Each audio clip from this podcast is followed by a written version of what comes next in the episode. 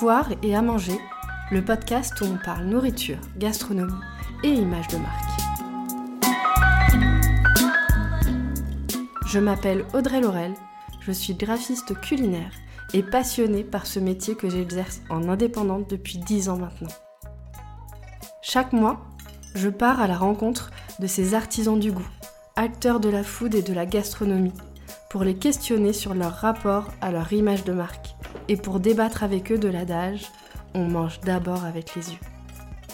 À travers ces conversations passionnées, j'ai à cœur de mettre en lumière des projets alimentaires innovants et durables, mais surtout les hommes et les femmes qui les portent.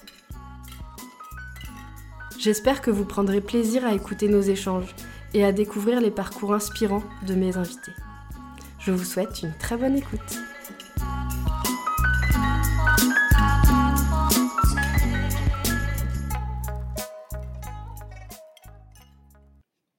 Bonjour Thomas, merci beaucoup d'avoir accepté mon invitation. Euh, tu es l'un des deux fondateurs de Beau Cacao, une marque de chocolat bean to bar fabriquée artisanalement à Briançon, dans les Hautes-Alpes, qui s'approvisionne en cacao directement auprès des producteurs malaisiens. Je suis très heureuse de t'accueillir aujourd'hui car j'ai eu un véritable coup de cœur pour vos chocolats il y a déjà quelques années et je dois avouer que l'attention portée au visuel et au packaging y est vraiment pour quelque chose. On aura évidemment l'occasion d'en parler juste après, mais avant ça, est-ce que tu peux te présenter, nous parler de votre parcours à Beau et à toi, et comment vous en êtes arrivé à créer une marque de chocolat? Alors bonjour, enchanté aussi Audrey, ravi d'être là aussi. Euh, bah, écoute, on est content déjà ça t'ait plu, parce qu'on y a mis beaucoup d'attention dans tout le visuel, et on a essayé de, faire attention aux détails. Alors pour commencer à parler de nous, euh, moi euh, j'étais saisonnier pendant longtemps, je bossais en montagne. Et puis au bout d'un moment, j'ai voulu partir euh, pour changer un petit peu de, vie et trouver un peu de nouvelles horizons. Et euh, donc je suis parti en Nouvelle-Zélande. Et c'est là que j'ai rencontré ma femme, Bossan, qui était venue pour un peu les mêmes raisons en Nouvelle-Zélande, pour essayer de faire une pause dans son travail de designeuse, parce qu'elle est designeuse. Et euh, voilà, donc on, a, on a continué à voyager pendant presque deux ans après. Et puis au fur et à mesure du voyage, en fait, on s'est aperçu qu'on avait des vies un peu, un peu décalées parce que je bossais un peu en restauration, je bossais en design la journée et autres. Et euh, en, en voyageant, on est arrivé à Melbourne, où j'ai commencé à bosser dans des euh, gastro, des restaurants gastronomiques. Et là, en fait, on a commencé un peu plus à s'éveiller à la nourriture, parce que dans le restaurant, ils nous faisaient tout apprendre sur la carte, sur le menu. Et il fallait qu'on connaisse tout sur les ingrédients, euh, les légumes, les animaux, tout. Et en fait, ça nous a un petit peu plus éveillés, un peu plus, on s'est rendu compte qu'il fallait qu'on prête un peu plus attention à ce qu'on mangeait. Et euh, du coup, en même temps qu'on réfléchissait à un projet euh, pour nous deux, et ben vu qu'on est deux gourmands et que le sucré en général c'est notre péché mignon, euh, on était un peu parti sur le chocolatier au départ, pour, donc plus fabrication de bonbons et autres, transformation de chocolat. Et mais en fait, on s'est aperçu sur internet qu'on pouvait fabriquer le chocolat depuis la maison. Et là, ça nous a vraiment intéressé en fait. On a commencé à regarder et on a commencé à découvrir un peu plus à propos du cacao. On connaissait pas grand-chose en fait. Euh, on savait pas ce qu'on connaissait même rien du tout. Et là, en fait, euh, on a continué à voyager pendant une autre année.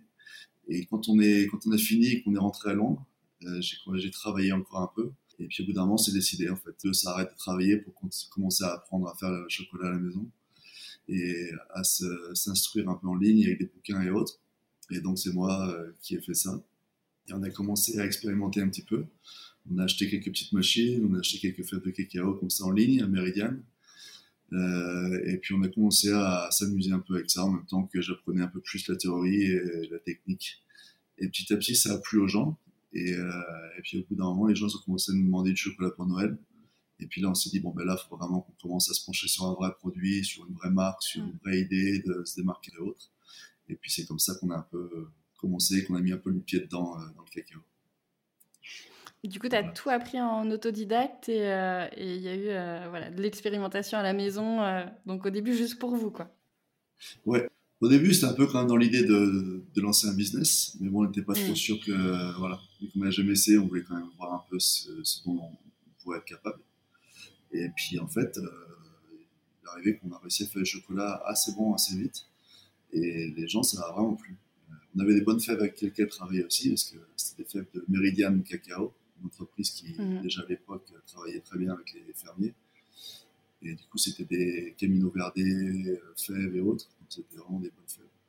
Et heureusement, je ne les ai pas massacrés. On a réussi à faire quelque chose de bien. donc, voilà, c'est un, peu, un peu comme ça qu'on a vraiment décidé de se lancer dans le business. Ça nous a un peu Donc la marque, elle a été lancée en 2016 et comment ça a évolué depuis? Alors la marque, euh, ça a mis un peu de temps avant parce que bien sûr avec Beau, designeuse euh, très attentive aux détails, il fallait que tout soit parfait avant qu'on lance quoi que ce soit. Donc on a passé beaucoup de temps sur les emballages. Elle travaillait avec des collègues à elle euh, qui étaient un peu connus dans le design, qui se connectaient beaucoup entre notre histoire, entre l'origine et autres, des fèves. Et aussi après en même temps, on avait demandé à un ami qu'on a rencontré aussi en Nouvelle-Zélande pendant qu'on s'est rencontrés. Et lui, il est animateur 3D. Il s'appelle euh, Adam Gilles et il nous a fait un boulot magnifique. Euh, il nous a fait une première présentation d'un projet, après qu'on lui ait parlé un peu ce qu'on voulait comme ressenti avec une board et autres. Et le deuxième euh, projet, si je ne me trompe pas, c'était le bon en fait. C'était vraiment incroyable. Je confirme, c'est très beau. Ah ah même encore maintenant, même nous, on s'émerveille encore à chaque fois qu'on la voit. C'est vraiment surprenant. Et voilà. Mais ouais, j'ai oublié un petit détail quand même, c'est qu'entre deux, pendant qu'on apprenait, on a et qu'on s'est décidé à se lancer pour un business, avant de faire les emballages et tout, on avait quand même décidé de partir euh, en Malaisie, parce qu'on avait choisi la Malaisie pour se démarquer un petit peu de, tous, parce qu'on ne trouve pas de chocolat malaisien. Et en partant en Malaisie, et ben finalement, on est rentré avec 500 kilos. On pensait pas rentrer avec des faibles, mais avec le voyage, euh, on a trouvé des, super belles petites exploitations avec des belles fèves, des bonnes qualités. Donc du coup, on s'est décidé, on a dit, bah, écoute, euh, vaut mieux qu'on reparte tout de suite avec les fèves et puis qu'on commence. Donc on a acheté 500 kilos et on est revenu avec 500 kilos de fèves. D'accord. Et on trouve pas de chocolat malaisien? Même encore euh, maintenant, euh, très très peu. Il commence à y avoir euh, des chocolatiers sur place en Asie qui bossent un peu avec les fèves malaisiennes. mais pour l'instant, non. à ma connaissance, j'en ai jamais croisé. Et du coup, la première question que j'ai envie de te poser, c'est pourquoi beau cacao? Bon, j'ai déjà des pistes, mais. non, non, non, détrompe-toi. C'est juste. Bah, ma femme étant designer, on a passé beaucoup de temps à jouer avec les lettres à les placer, à les décaler, à regarder les mots et tout. Et euh, bon, ça, sonne bien, ça a un beau visuel, ça n'a pas une connotation très forte. Bon, c'est bien sûr, ça colle à l'image un peu quand même de la marque, mais euh, le, ça aurait pu plein d'autres mots que beau. Mais euh, le beau, ça lui plaisait en fait. Visuellement, pour rentrer dans le logo et autres, voilà, c'était très technique design, et voilà. Donc ça rentrait très bien, c'était très beau, ça sonnait bien. Et puis c'est assez facile à, à, dire aussi dans pas mal de langues aussi. C'est parti de là-bas. Rien à voir avec le nom de ma femme. On nous le dit souvent. c'est un peu hasard. Il y a clairement cette notion, effectivement, d'esthétique, euh, mais, euh, mais, je me disais que ça pouvait être aussi un clin d'œil euh, au prénom de mm. Ok. Et du coup, comme je le disais en intro et, comme tu l'as mentionné, vous mettez vraiment beaucoup de soin dans les détails, dans tous les éléments de votre identité de marque. Euh, le logo, le packaging, le moule, les photos, les vidéos, euh, tout est vraiment euh, ultra travaillé. la présentation, c'est vraiment important pour vous. J'imagine que c'est dû au parcours de Beau. Est-ce que vous l'avez fait vraiment dès le début? C'était inconcevable pour vous de commercialiser quelque chose Pour moi, ça l'aurait peut-être été. mais n'ayant pas la, connaissance et l'expérience dans tout ça, mais pour Beau, qui a l'habitude de travailler sur des projets, voilà, elle lance pas un projet tant que le projet n'est pas ficelé. Donc, et vu qu'elle est en plus de nature très attentive aux détails, dans, dans son boulot, il l'appelle un peu pixel perfect. Donc euh, voilà, ça donne un peu l'identité. Donc euh, ouais, elle a passé beaucoup de temps à choisir les couleurs et tout, toutes les couleurs des emballages, même encore maintenant. Euh, il y a toujours une corrélation entre les saveurs et les couleurs. donc ça, on essaie toujours de choisir qu'il y ait une, une, connexion entre les deux. Donc ouais, c'est toujours réfléchir en fait.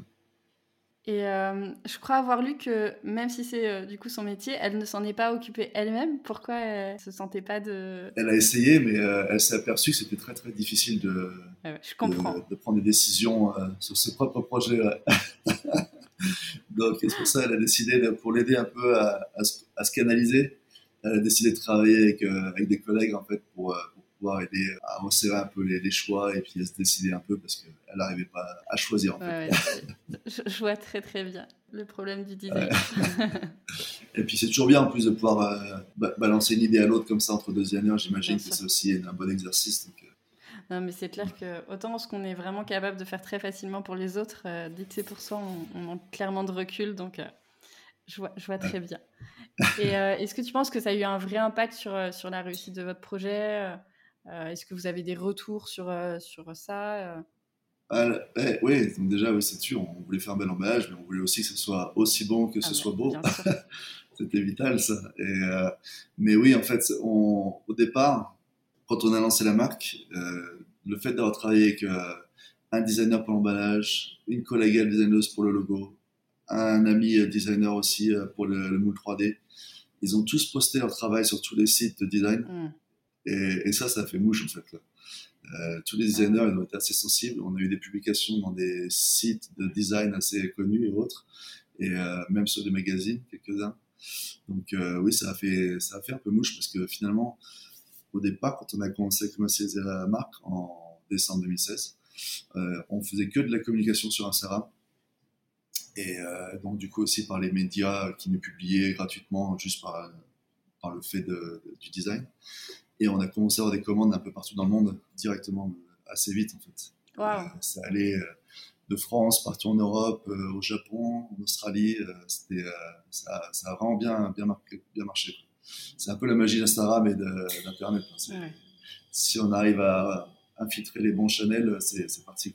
On a même des magasins qui nous ont approchés aussi aux États-Unis pour nous revendre aux États-Unis mhm. directement. Donc oui, il y a eu une belle, une belle dynamique qui s'est installée assez vite grâce au design en fait. Puis heureusement, le chocolat plaisait aussi derrière, donc euh, ça a accroché tout le monde. Bah, c'est ça. Moi, j'ai l'habitude de dire euh, si c'est beau, le client viendra. Si c'est bon, il reviendra. Nous, on est vraiment la porte d'entrée. Euh, et après, il faut évidemment que le produit soit bon pour revenir. Oui, parce qu'on trouvait qu'il y a beaucoup de chocolatiers qui font des très bons chocolats, mais le, visuel laque un petit peu. Et c'est vrai que des fois, c'est bête à dire, mais ça va peut-être. ça va peut-être pas inciter les personnes à, prendre le chocolat, alors que le chocolat est magnifique mmh. à l'intérieur. Mais bon, il faut quand même attirer les gens pour, euh, pour faire connaître le chocolat aussi. Donc, euh, les deux vont ensemble, je pense. Bah, et puis, vous êtes revendu dans des épiceries fines, j'imagine? Oui, ouais, ouais, principalement. Ouais, et c'est clair que voilà, en rayon, euh, il y a quand même une forte concurrence sur ces sujets-là. Du coup, c'est clairement un élément différenciateur. C'est sûr que le visuel là-dessus, il en a vraiment. Une petite histoire rigolote. en, Hollande, il y a un magasin qui nous revend et il nous disait votre, votre tablette, en fait, elles sont tellement belles que les gens, ils ont presque peur de les, de les, prendre, en fait. Donc, euh, et c'était pas que ça, en fait. On, s'est aussi aperçu que au début, c'était très beau, mais c'était très, voilà, c'était un objet, c'était un bel objet. Mm. Mais ça parlait pas beaucoup, en fait. Il n'y avait pas beaucoup de communication dessus, et les gens, ils avaient du mal un peu à savoir ce que c'était, en fait. Donc, c'est pour ça qu'on a retravaillé l'emballage depuis, en essayant de faire un message un peu oui, parce qu'aujourd'hui, il y a plein de petits messages un peu disséminés partout, il y a, y a, un vrai storytelling derrière. Ça, ça y était pas dès le début Non, non, non au début, c'était très, euh, très beaucoup de détails, beaucoup de dorures, beaucoup de, mais pas beaucoup d'écriture dessus. Donc, euh, c'était un bel objet, mais c'était pas vraiment un produit commercial en fait. Et d'avoir changé ça, vous avez senti au niveau des ventes que ça avait changé quelque chose? Ben, En tout cas, les gens, on, on voit qu'ils comprennent mieux le message tout de suite. Quoi. Mm. Et même nous, quand on parle, quand on présente le produit et tout, on a des références directement sur l'emballage pour eux qui comprennent, qui puissent identifier chaque tablette et autres. Donc, euh, ouais, ça change beaucoup. Et euh, du coup, si je te dis on mange d'abord avec les yeux, est-ce que tu es d'accord avec ça? Qu'est-ce que tu en penses euh? Ah, on, est, on est des convaincus, il n'y a, pas de, a pas de doute là-dessus. C'est pour tout, hein, que ce soit dans l'assiette, un produit ou n'importe quoi, c'est d'abord avec les yeux. D'ailleurs, comme pour les légumes, malheureusement, les légumes, ils en sont victimes un petit peu parce que les gens, ils, les ramassent d'abord avec les yeux, alors que là, bon, c'est pas trop le. Mais bon, ouais, donc ça, ça va à ce point-là. Et pour ceux qui connaissent pas encore, est-ce que tu peux juste raconter rapidement ce que, ce que raconte votre logo, le, la signification derrière vos packaging, derrière le motif? Bien sûr. Alors, le logo, euh, c'était un peu de, de, la graine à la, à la plante. C'est un peu toute l'histoire du cacao, un petit peu qu'on essaie de résumer euh, là-dedans. Bon, c'est un peu condensé quand même, mais voilà, c'est ça va de la terre à la feuille et puis euh, retour au fruit. Mais en fait, c'est la cabosse vraiment ce qu'il y a en dessous. Mm. Mais voilà, c'est de la cabosse que ça part, le nom et voilà. Et puis après, au niveau des à propos du motif, on a travaillé sur les en Malaisie. Ils ont beaucoup de paniers, des paniers tissés en osier. Enfin, c'est pas de l'osier, je pense c'est autre chose, j'ai oublié ce que c'est comme plante. Et il y a beaucoup de, de, motifs dessus, en fait. Ils ont tous leurs motifs à eux, selon les tribus, selon les régions et autres. Et euh, elle, a, voilà, elle a acheté un bouquin que là-dessus, et elle s'est inspirée un peu des motifs euh, malaisiens selon les tribus. pour pouvoir un peu refléter un peu les régions par emballage. Et c'est pour ça que la Sajaya et le Serian, ils ont un motif, et le Turgis a un autre motif.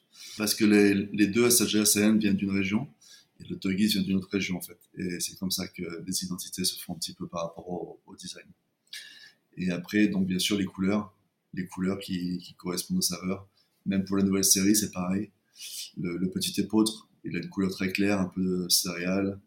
Le Duya, Bon, là, c'est un peu plus, euh, un peu plus sur les saveurs que sur la noisette. Mais la noisette, c'est pas on s'est aperçu que c'était assez orange finalement comme, euh, mm. couleur, plus que marron. Et euh, puis après, le café. Voilà, le café, il parle de lui-même. Après aussi l'emballage, oui, j'ai oublié, c'est vrai que même, l'expérience pour elle, c'était vital aussi que les gens ils, ont, ils aient une, expérience du début à la fin en fait. Du visuel sur l'étagère, à ouvrir la tablette et à sentir le produit, que ce soit vraiment quelque chose d'un peu spécial. La façon dont c'est emballé. On a même le logo embossé sur l'aluminium doré à l'intérieur. Et c'est tout emballé à la main. Et après, pareil, la tablette, c'est des tablettes fines. C'est pas les carrés traditionnels, mais on aime toujours bien expliquer aux gens que la tablette, c'est un peu le, le jeu. C'est celui qui finira sur le dernier gros carré du centre et qui aura gagné. Donc, euh, ouais, il y a toute une, euh, toute une mécanique un peu là-dedans d'expérience euh, du l'utilisateur qui se reflète un peu là-dedans. Bah, bravo, parce que c'est vrai que les moules, ils sont vraiment incroyables. Ouais, ouais, ouais. c'est vraiment très réussi. Merci. Et, et, du coup, maintenant, pour parler vraiment de, de Beau Cacao, de votre démarche, de votre processus de fabrication, qu'est-ce qui vous démarque Alors, bah, déjà l'origine, ça c'est la chose la plus évidente. Euh, après, c'est euh, l'emballage, bien sûr. C'est vrai qu'on a, et même la tablette, euh, c'est vrai que beaucoup ont des très, très belles barres. Il y, a, il y, a, plein de jolies barres partout. Mais on trouvait que c'est pas toujours, pas toujours mis en valeur. Le fait, le chocolat, c'est quand même, on trouve, c'est quand même quelque chose de surprenant. C'est mm. complètement liquide, fluide. On le tempère et ça prend n'importe quelle forme avec une belle brillance, une belle solidité. Et on voulait vraiment mettre ça en valeur, en fait. Et allier ça aussi à l'expérience en bouche. On est parti sur une tablette fine parce que quand je tempérais sur le marbre à la maison, à chaque fois, il y a toujours une pellicule de chocolat qui restait dessus, et en raclant, ça faisait des, cigarettes de chocolat très fin. Et en mettant en bouche, on s'est aperçu que voilà, ça a explosé parce que c'était tellement fin que ça fondait tout de suite, et les saveurs ressortaient assez vite. C'est pour ça qu'on a décidé de partir sur une tablette euh, plus fine euh, au départ. il y a donc ces deux choses-là. Et après, il y a peut-être aussi nos profils de, de torréfaction aussi. C'est vrai que on aime bien euh, les chocolats qui ont du caractère. On aime bien que les saveurs, elles, elles ressortent tout de suite, que ce soit des choses puissantes. Et du coup, on, pousse peut-être la torréfaction un petit peu plus loin que d'autres. Et bon, ça, on aime, on n'aime pas, il différencie. Il y a plein de façons d'aimer le chocolat. Mm. Et nous, en tout cas, c'est la nôtre qu'on aime et on trouve que ça marche bien parce que les gens, quand ils goûtent le chocolat, ils sentent tout de suite la différence de saveur entre les trois tablettes. Et c'est ça qui me plaît, en fait. C'est vraiment de, de voir que, voilà, il y a des gens qui vont aimer le Assad Jaya, mm. le Fisan, le Totogis. C'est vraiment des entités différentes. Euh, c'est parce que les goûts ressemblent beaucoup. Et ça, c'est, je pense, dû à notre torréfaction qui est un petit peu plus poussée. Et j'ai cru comprendre que vous faisiez des petites quantités, c'est ça? Ouais, ouais, on est encore, euh, on est encore micro-batch, hein, on va dire, parce que pour l'instant, euh, on a eu une aventure un peu chaotique. donc là, on a recommencé à Briançon, à recommercialiser à Briançon en 2020. Donc, euh, donc là, elle recommence tout doucement et c'était pendant le Covid, donc c'est un peu compliqué. Mais là, euh, ça commence à repartir. Donc euh, là, on fait toujours des petites quantités. On pensait faire plus en export et finalement, en fait, on s'aperçoit qu'en local, ça marche très très bien. on va se reconcentrer sur le local. Donc oui, pour l'instant, les petites quantités, ça suffit.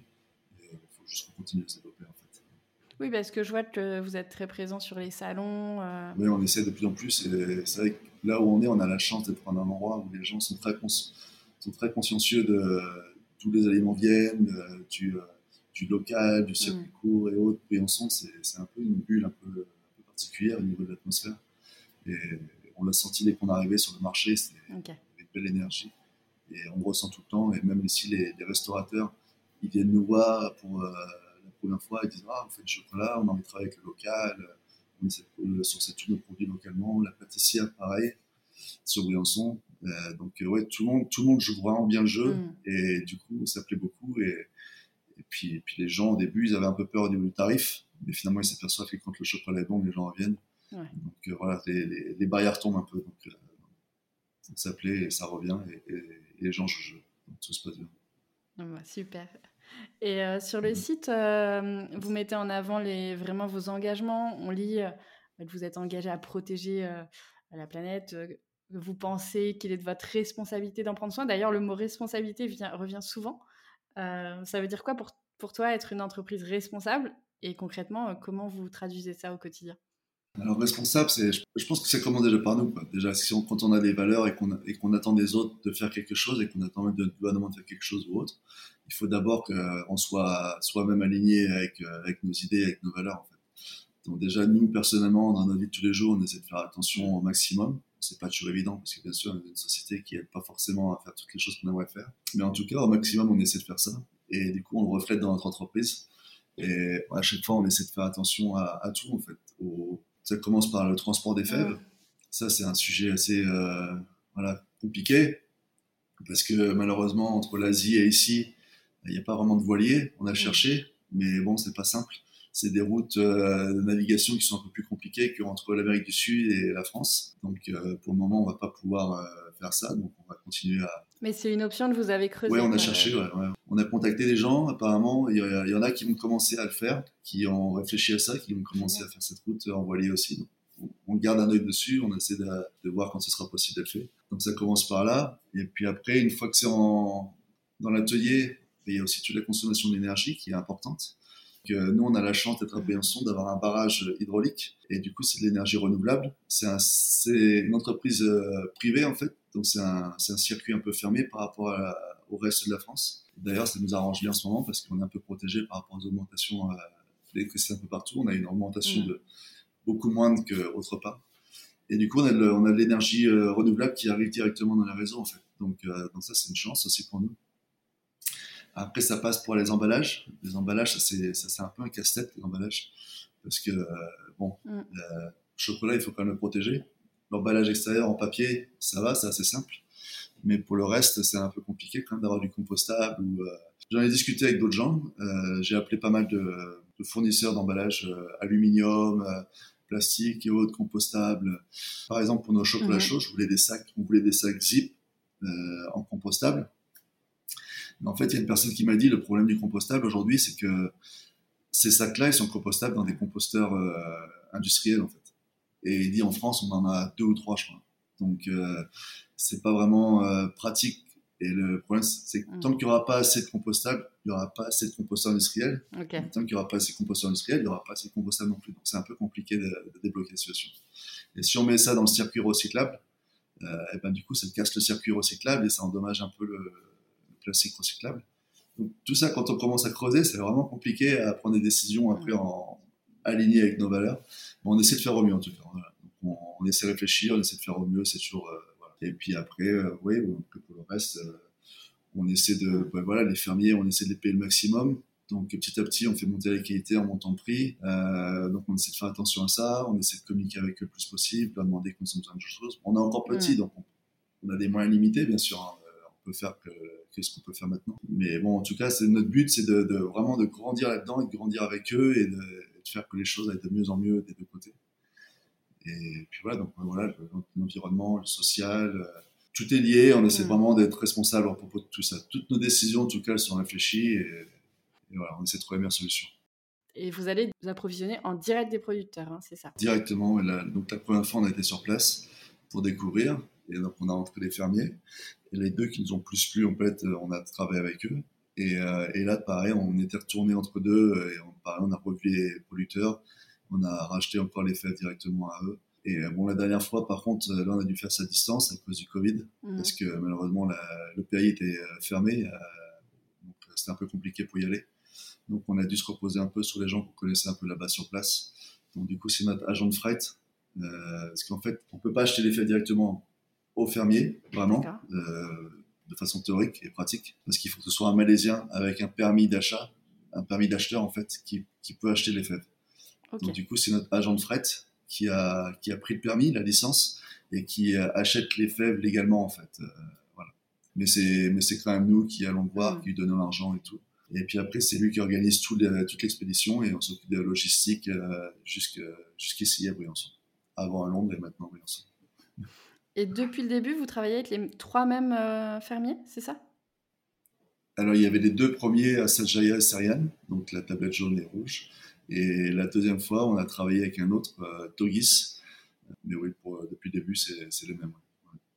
Et euh, est-ce que les, les, fermiers, vous les avez choisis selon un cahier des charges? Enfin, voilà, Est-ce qu'il fallait qu'ils répondent à certaines euh, exigences de votre part ou euh, Est-ce que vous les incitez aussi à améliorer leur, leur, leur savoir-faire? Alors, oui. en premier, c'est déjà la qualité, parce que bon, c'était un peu le point de départ du chocolat.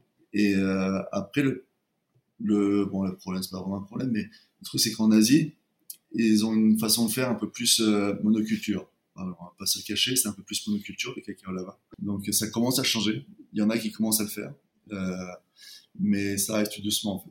Donc on et nous on, a des petits moyens pour le moment. Donc on essaie on essaie d'en parler avec eux, on essaie d'en parler euh, avec les femmes. On essaie d'en parler aussi avec la parce que l'avantage de la Malaisie, c'est que la Malaisie en fait c'était un des premiers producteurs de cacao euh, dans les 70-80, un des trois un des trois plus gros producteurs. Et du coup à l'époque ils avaient depuis, depuis l'époque en tout cas, ils avaient des grosses infrastructures pour transformer le ah. cacao en liqueur de cacao, voilà, en, pâte de cacao, et pour, pour distribuer après aux, gros industriels. Et le problème, c'est que fin 80, début 90, ils ont eu beaucoup de problèmes avec les plantations au niveau maladies, insectes et autres. Et du coup, ils ont tous arrêté. Avec le, en plus, le prix est chuté aussi. Du coup, ils ont tous arrêté le cacao, ils ont tous changé l'agriculture. Et ils se sont retrouvés avec toutes ces infrastructures euh, à faire tourner. Ils ont dû apporter le cacao d'Indonésie, d'Afrique, et c'est un gros problème pour eux, en fait. Donc euh, là, ils ont, ils ont depuis euh, fin 90, début 2000, le gouvernement malaisien, ils ont créé une branche du gouvernement hmm. qui s'appelle Malaysian Cocoa Board. Et eux, leur mission, en fait, c'est de relancer la production du cacao. Et ils font ça par... ils ont éliminé tous les acheteurs, tous les intermédiaires, et ils achètent le cacao eux-mêmes. Donc c'est le gouvernement, en fait, qui achète le cacao aux fermiers, une fois par mois. Euh, ils, se retrouvent, par région en fait à un point central. Tous les fermiers viennent avec leur cacao. Ils testent la qualité et ils payent les fermiers en fonction de la qualité. Donc euh, du coup, ça montre aux fermiers que plus la qualité est bonne plus ils seront payés.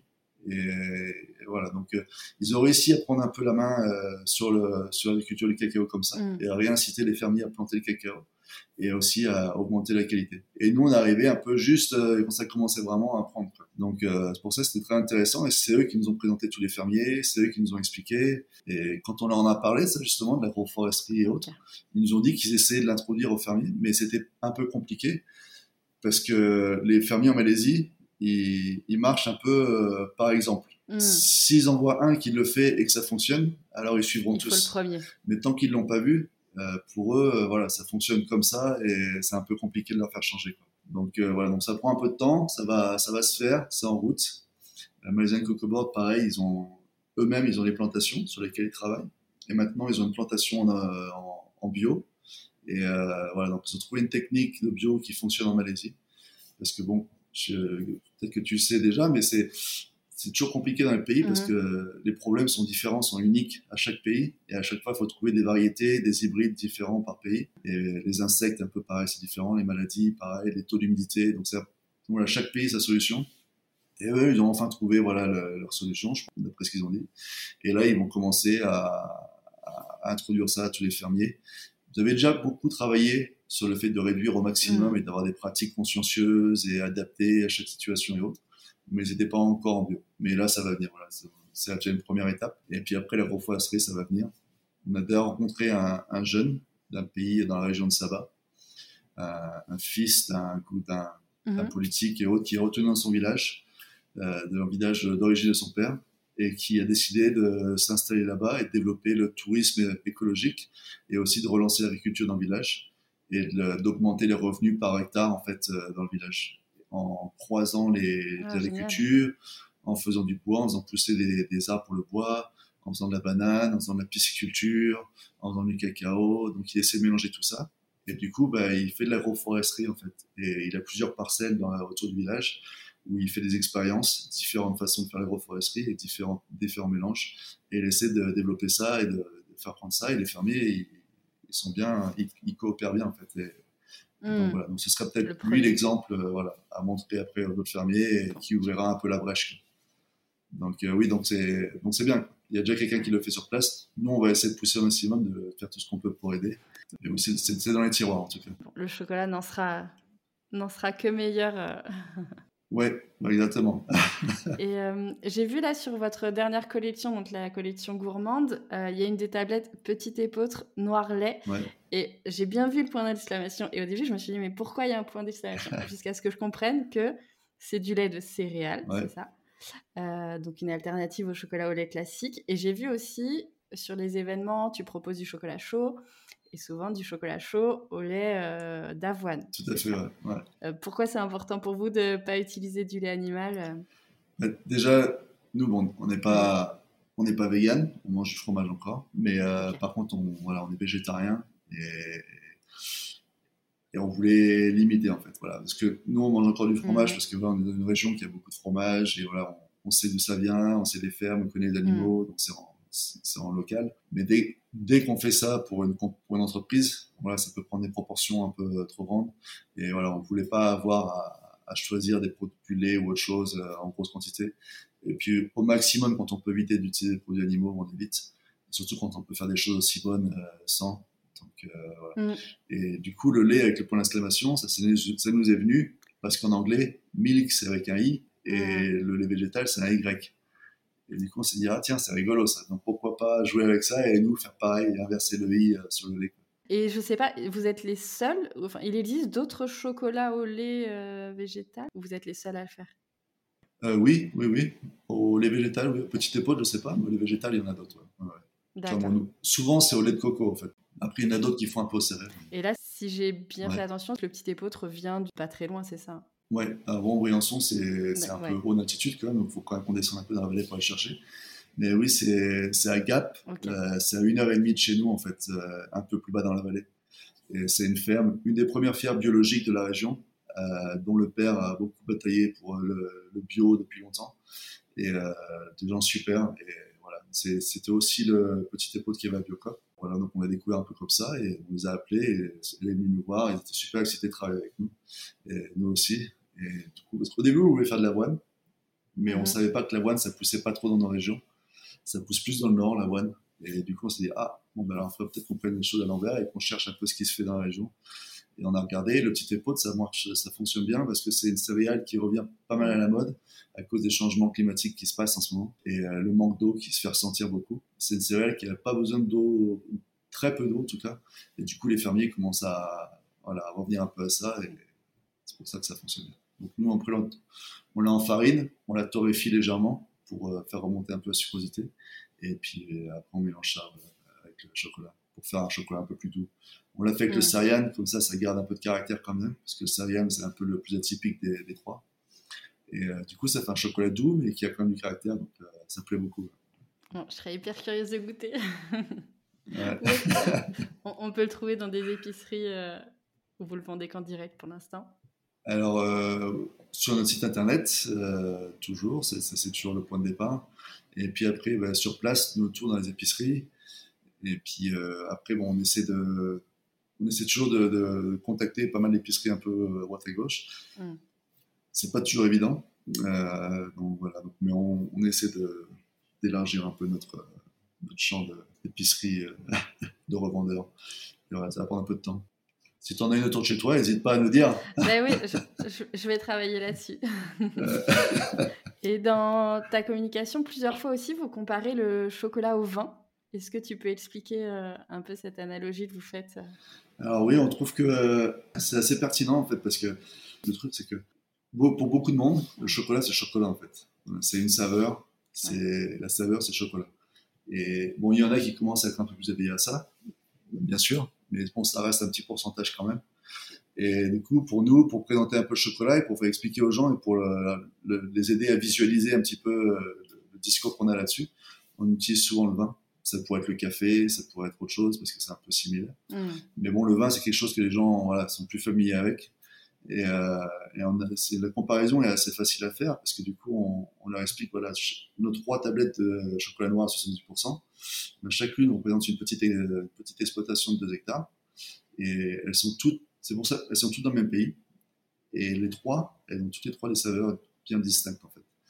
Et voilà, donc on dit, ça serait dommage, souvent dans le chocolat un peu, on va dire qu'on trouve dans le commerce en général, les origines, voilà, c'est chocolat d'Équateur, chocolat Venezuela, chocolat.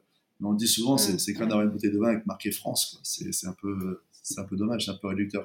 Donc, euh, du coup, c'est pour ça qu'on s'est concentré sur un seul pays. Pour ça qu'au départ, on s'est dit, bon voilà, ça va être la Malaisie, on va aller sur place, on va pouvoir travailler de façon euh, proche avec les fermiers, trouver des fèves qui sont bien distinctes les unes des autres et faire découvrir aux gens la palette de saveurs qui existe dans le cacao et leur expliquer ça euh, d'une certaine façon.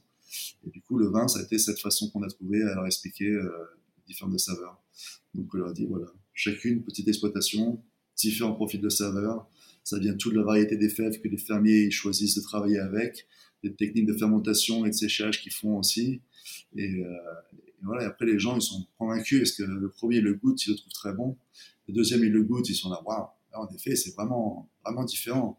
Et tout de suite, ils commencent déjà à choisir entre l'un et l'autre. Et après, ils goûtent le troisième, et le troisième, en général, c'est céréales, parce que c'est plus atypique. Et là, le céréales, à chaque fois, c'est un peu la surprise, parce que c'est un chocolat assez épicé, un peu fumé, de par le fait que sur place, il pleut beaucoup. Et c'est un peu comme au Vanuatu. Vanuatu, souvent, euh, il y a un petit coup de fumée. Il y a longtemps, j'avais goûté un pralu euh, du Vanuatu qui était assez fumé et j'avais adoré. Et là, on retrouve un peu ça dans le, dans le céréal, en fait. Parce qu'il il, il, finit, il finit de sécher un peu les fèves euh, avec un feu en dessous. Et du coup, ça influence les fèves euh, de par nature. Et, et ça, on le ressent dans le chocolat et les gens, ça les surprend toujours. C'est un peu tourbé, un peu fumé. Voilà. Donc ça, on aime, on n'aime pas, c'est un peu particulier, mais quand les gens les aiment, ils adorent. Donc c'est pour ça le vin. Oui, du coup, il y a le terroir et des variétés de fèves différentes, un peu comme il y a des cépages différents dans le vin. Oui, ouais, ouais, tout à fait. Donc c'est vrai que dans le cacao, il y, a, il y avait euh, toujours le Criollo, Trinitario et Forestero. Après, bon, maintenant, depuis euh, quelques années, il y a des scientifiques qui ont refait une étude dessus et qui ont trouvé beaucoup plus de familles.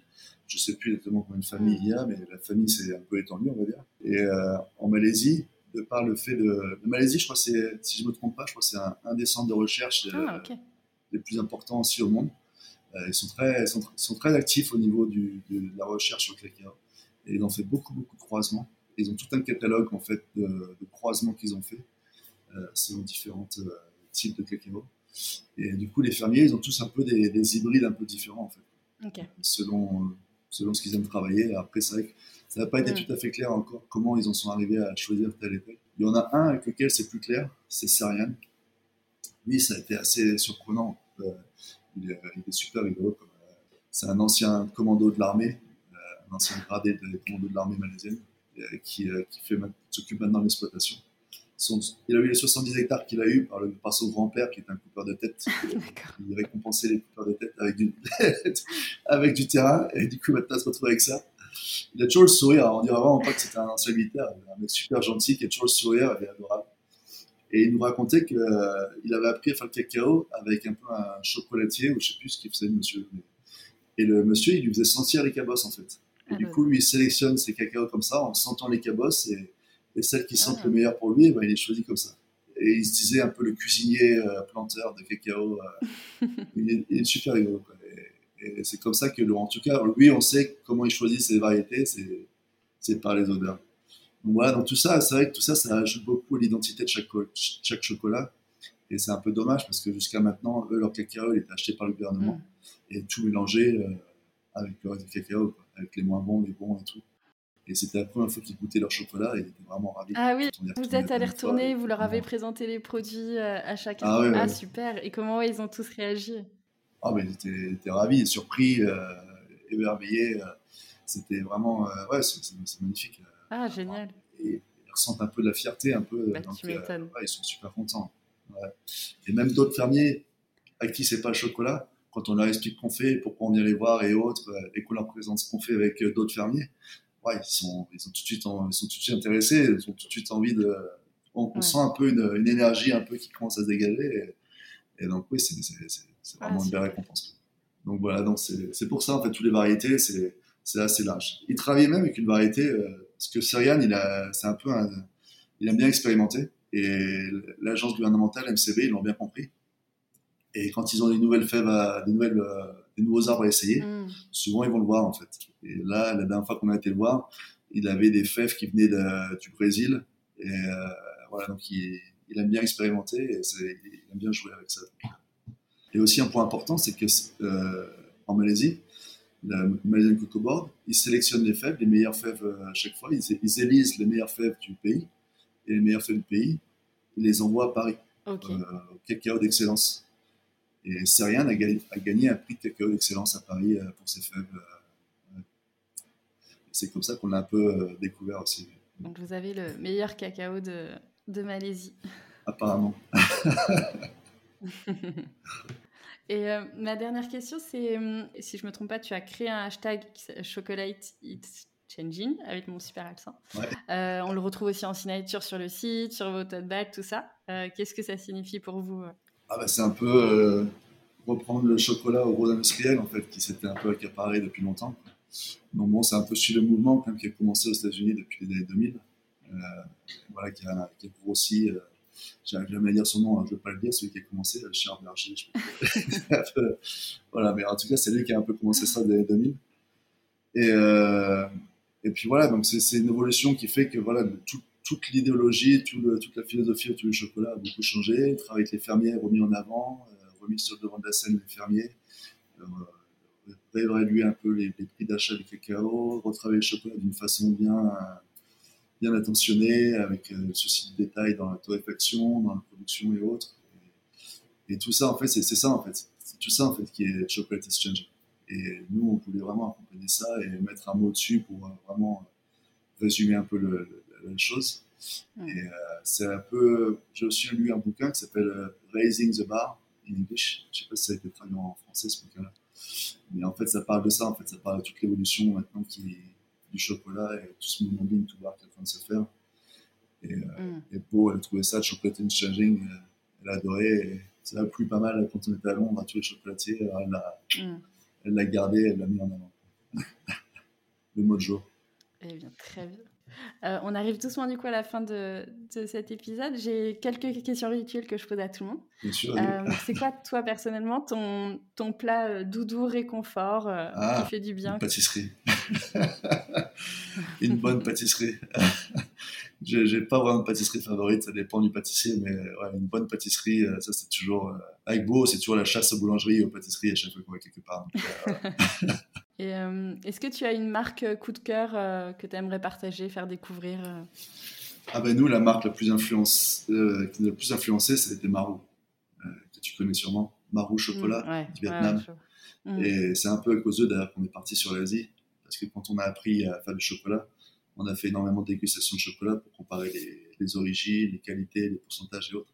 Mm. Et Marou, on a vraiment trouvé que ça se distinguait par les saveurs qui changeaient vraiment de chocolat qu'on pouvait goûter. Et c'est ça qui nous a un peu poussé à creuser euh, sur les origines asiatiques euh, du cacao et, à choisir la Malaisie après par la suite.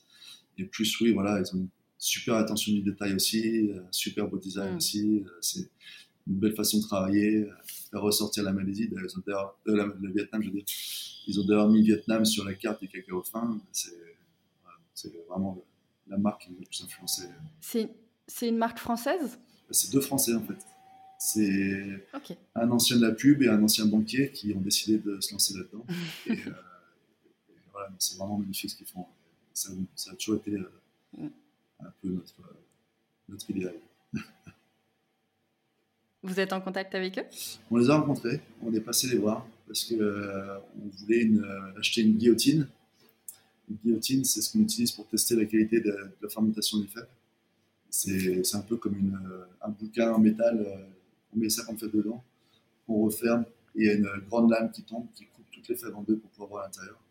Et voilà, ça coûtait assez cher, et eux, ils ont fabriqué euh, au Vietnam, ils ont fait fabriquer, et ça coûte moins cher, on a contacté avec eux, et, on était les voir, on a sympathisé un peu avec eux comme ça, on a acheté, et on nous a aussi croisés au salon de chocolat. Mmh. Oui, j'imagine que c'est encore un petit milieu à l'époque, oui, maintenant c'est un peu plus gros, mais euh, ouais, euh, ouais, Mais oui, il y, y a, une belle solidarité dans les bean to en général, ça communique bien, ça s'aide bien, c'est vraiment une bonne ambiance. Est-ce que tu as des actualités que tu as envie de partager? Euh, ben on va continuer. Là, la série limitée qu'on avait fait, la gourmande, ben, ça a tellement plu qu'on va continuer à la faire. Maintenant, ça va être une, une série pour le long terme, on va dire parce que vraiment le Gianduya, euh, le petit épaule, ça a beaucoup plu. la plus grande surprise, c'était le café. Le café, vraiment, tout le monde, tout le monde est émerveillé par le café et vraiment l'adore. Donc voilà, donc on va garder ça. Sinon, d'actualité, vraiment, continuer à développer des produits, mais bon, on ne s'est pas encore fixé dans le marbre, donc je ne peux pas trop en parler pour le moment. Mais... Est-ce qu'il y a d'autres salons auxquels vous comptez participer cette année? Surtout en local, je pense, parce qu'on n'a pas encore trop de budget pour euh, aller au salon de chocolat ou autre, c'est un peu un coût quand même. Hmm. Mais on va se concentrer sur le local pour le moment. Euh, et puis euh, on verra l'année prochaine pour les salons un peu plus nationaux ou internationaux. Ok, du coup les habitants des Hautes-Alpes doivent rester attentifs. Ouais, ouais, ben, il y, a, y, a, un salon, il y a un événement médiéval qui se passe dans la citadelle de Briançon. Et ça va être rigolo, ça, je pense. On nous a branché dessus ce week-end à l'événement du Salon du Vin on nous a dit il ah, faut venir et tout, mais il faut se déguiser en médiéval et autres. Alors euh, ça va être assez, euh, assez comique, je pense. ok. Et euh, où est-ce qu'on peut vous retrouver pour échanger avec vous voilà, C'est quoi le canal privilégié si, si des personnes veulent vous contacter? En général, Instagram, voilà, dans le message d'Instagram, on, répond assez bien à ça. Sinon, sur Hello, Redbo Cacao, on répond, tu c'est sûr. Ok. Eh bien, merci beaucoup. Merci Thomas pour ton temps, pour, pour cet échange. Avec plaisir. Je, je, vais faire en sorte de goûter bientôt euh, le chocolat au petit épeautre. ouais.